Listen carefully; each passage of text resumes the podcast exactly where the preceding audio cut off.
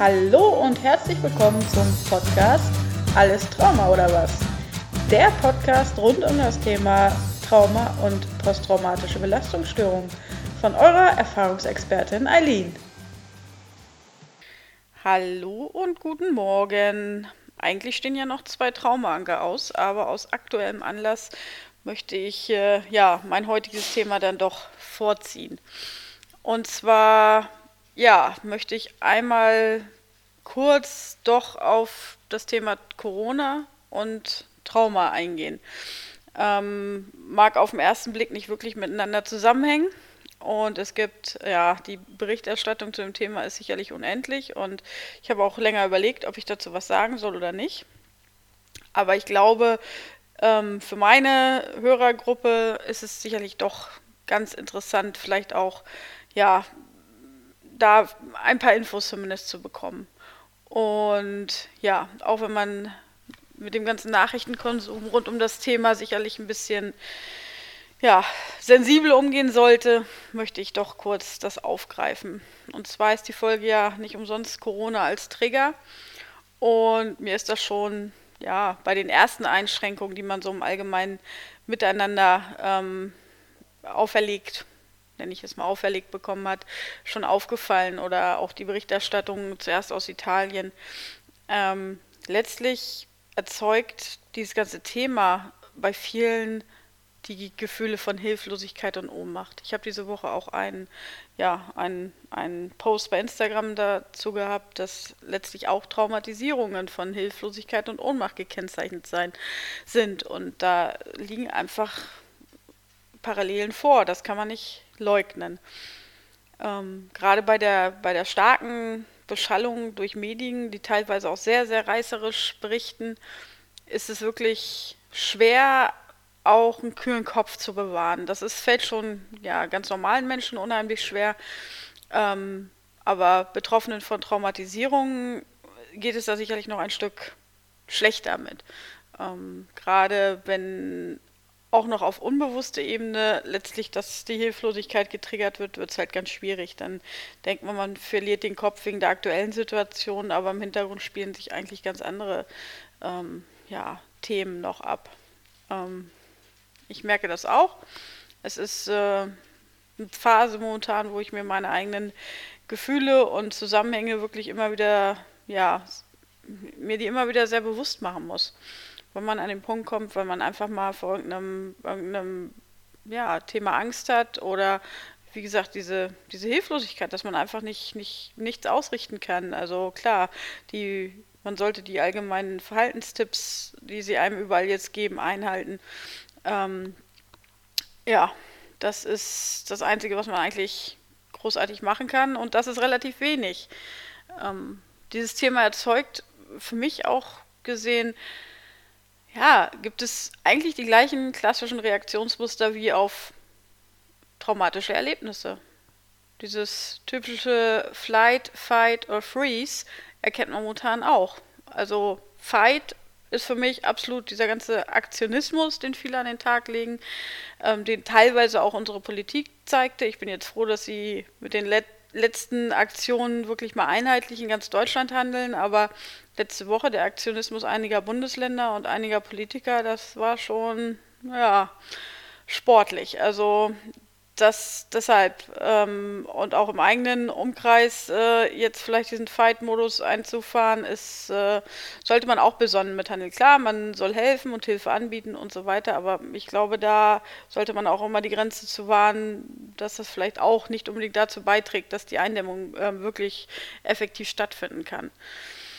Ja, ähm, dieser Freeze-Modus, das ist äh, ja, das ist die Erstarrung, wenn man wirklich äh, fassungslos daneben steht und, und ja, sich auch nicht, nicht anders, jetzt wirklich teilweise auch an, an relativ äh, stark ans eigene Heim gefesselt ist und sich nicht großartig so frei bewegen kann, wie man möchte. Das ist schon, ja, es ist äh, auch sehr, erkenne ich sehr stark auch die Parallelen wieder. Und der der Flight-Modus, die Flucht, die Verdrängung erlebt man leider auch noch bei einigen Menschen. Und das muss ich tatsächlich auch im, im eigenen Umkreis sehen. Umso älter, umso schlimmer.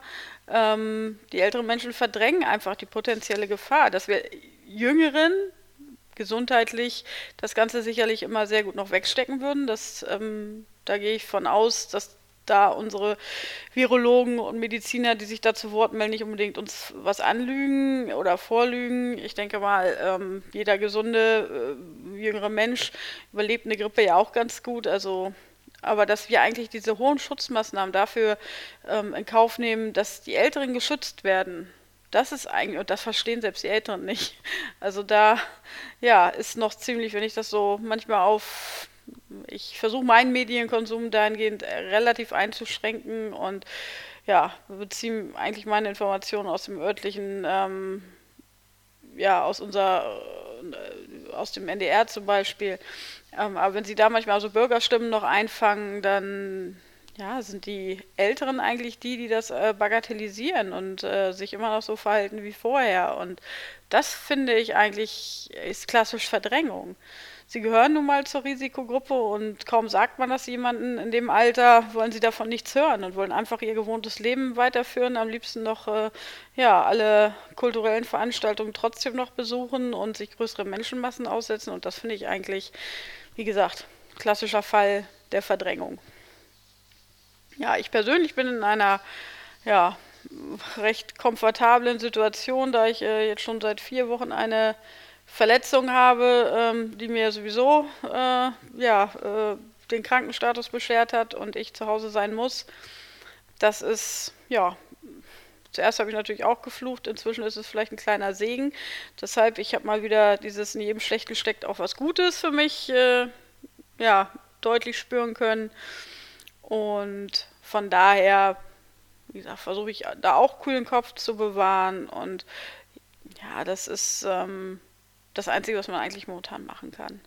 Und ansonsten, das Wetter spielt mit. Ich versuche tatsächlich auch hier mit dem Hund einigermaßen viel rauszugehen, da wo natürlich nicht viele Menschen sind, ab in den Wald und das ist einfach, das tut richtig gut. Abgeschottet von, von Nachrichten und Informationen, einfach mal Zeit an der frischen Luft zu genießen. Und ja, ansonsten gibt es noch so ein paar praktische Tipps, zum Beispiel, wer jetzt tatsächlich auch viel zu Hause ver Zeit verbringen muss, weil er ähm, ja tatsächlich sogar in Quarantäne sein muss. Ähm, es gibt äh, ja auch tolle ja, Angebote, die man jetzt einfach nutzen kann. Zum Beispiel, ich, ich lese schon seit, seit ähm, ja, jetzt eigentlich schon fast einem Jahr Online-Bücher via Scobe. Da kann man für einen Pauschalbetrag lesen ohne Ende wer das gern mag. Selbst auch viele Fachbücher über Trauma sind da drin. Die meisten, die ich jetzt in letzter Zeit gelesen habe, waren alle von Skobe. Das ist super. Also ohne jetzt, äh, ich kriege nichts für Werbung, ich habe da auch nichts weiter von, aber das ist einfach was, was ich auch durch Zufall nur entdeckt habe und mir wirklich, ja, ähm, viele, viele, viele gute Bücher schon beschert hat. Oder ja, wer wirklich innerlich nicht zur Ruhe kommt, für den ist vielleicht auch der richtige Zeitpunkt, sich mal mit dem Thema Meditation auseinanderzusetzen. Ähm, ich weiß, es wird heutzutage immer noch viel belächelt und die meisten können damit nichts anfangen und mir ging es lange, lange genauso. Aber inzwischen habe ich äh, mit so Apps, ähm, die es da auch für Meditation gibt und zum Teil auch ihre, ihre Grundprogramme zumindest kostenlos anbieten, habe ich doch so einen, so einen Weg da reingefunden. Und ich muss merken, dass es mich beruhigt. Also, dass es wirklich den Geist ein ähm, bisschen runterfährt und selbst manchmal nur zehn Minuten ausreichend sind, um einfach von diesen ganzen dieser ganzen Denk, dem Denkfluss auch mal ein bisschen runterbringt. Und äh, mir hat das bisher sehr gut geholfen und ja, das mache ich momentan halt auch wieder regelmäßiger. Ja, ich sehe zu, dass ich es nicht so sehr ins Unterbewusstsein verdränge, alles, was da an Hilflosigkeit, Ohnmachtsgefühlen, Ängsten und Sorgen irgendwo auftritt. Und weil sonst, ja, bekomme ich halt sonst körperliche Probleme oder Albträume, da habe ich auch keine Lust zu. Und von daher versuche ich es mir so bewusst wie möglich zu machen und ja, einfach auf das Beste zu hoffen. Und das ist das, was ich eigentlich auch abschließend sagen möchte. Das Einzige, was uns hilft, ist das Vertrauen darin zu haben, dass es im Endeffekt auf lange Sicht wieder sich alles auch normalisieren wird. Der sicherlich wirtschaftliche Schaden, der eintreten oder schon eingetreten ist und noch weiter eintreten wird, der ist äh, sicherlich auch beängstigend, aber ja, es, wir können es nicht ändern. Es ist zum Schutz wirklich aller älteren und schwächeren Menschen. Und da sollte jeder e Egoismus auch zurückstecken. Und ich glaube immer noch, wir sind in einem Staat, der niemanden komplett fallen lässt, dass natürlich sicherlich viele Existenzen bedroht sind, es steht außer Frage. Und ich drücke da jedem Einzelnen die Daumen, dass er da wirklich die besten Wege für sich findet. Und ja, da wird es vielleicht auch noch einfach unkonventionellere Lösungen auch vom Staat geben müssen. Momentan ist der Fokus erstmal drauf auf diese ganzen Eindämmungsmaßnahmen, aber ich gehe davon aus, dass da auch noch ähm, ja, andere Maßnahmen folgen werden. Ja, in diesem Sinne passt alle gut auf euch auf und ja, das ist eine ernste Lage, aber sicherlich auch nicht absolut hoffnungslos. Und ja, das Vertrauen bewahrt euch, dass alles wieder gut wird. Tschüss.